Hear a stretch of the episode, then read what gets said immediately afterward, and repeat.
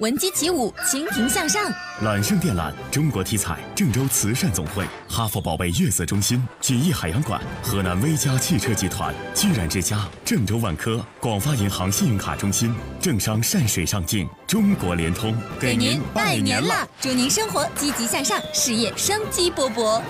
就是个盗窃的嫌疑人，他一直在跟着这个女的。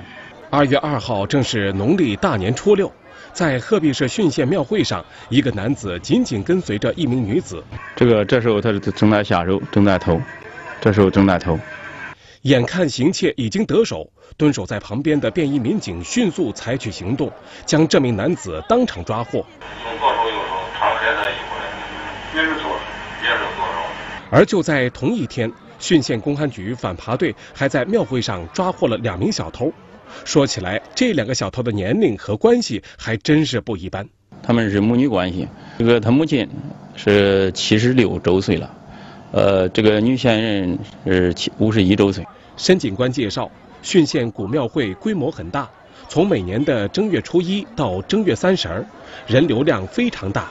由于人多，让很多小偷有了下手的机会。每天呢这个客流量，这个都有几万人，多才多的时候。有三十万人每天。浚县公安局为了规范庙会期间的治安状况，也专门抽调警力成立了浚县反扒队，确保庙会期间社会秩序平稳。呃，浚县公安局这个每年这个正月古庙会上，呃，都成立一个反扒反扒组。呃，背包我不尽量背到前头啊，然后这个手机啊，你不要放到这个口袋里头，要贴身放到里头啊。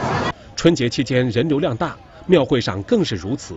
由于治安情况复杂，在公共场所要看好自己的财物，以免给犯罪分子可乘之机。您看看几万人的庙会啊，能够一眼就认出小偷来，和天眼比起来，咱民警的这个火眼金睛是不是更加了不起呢？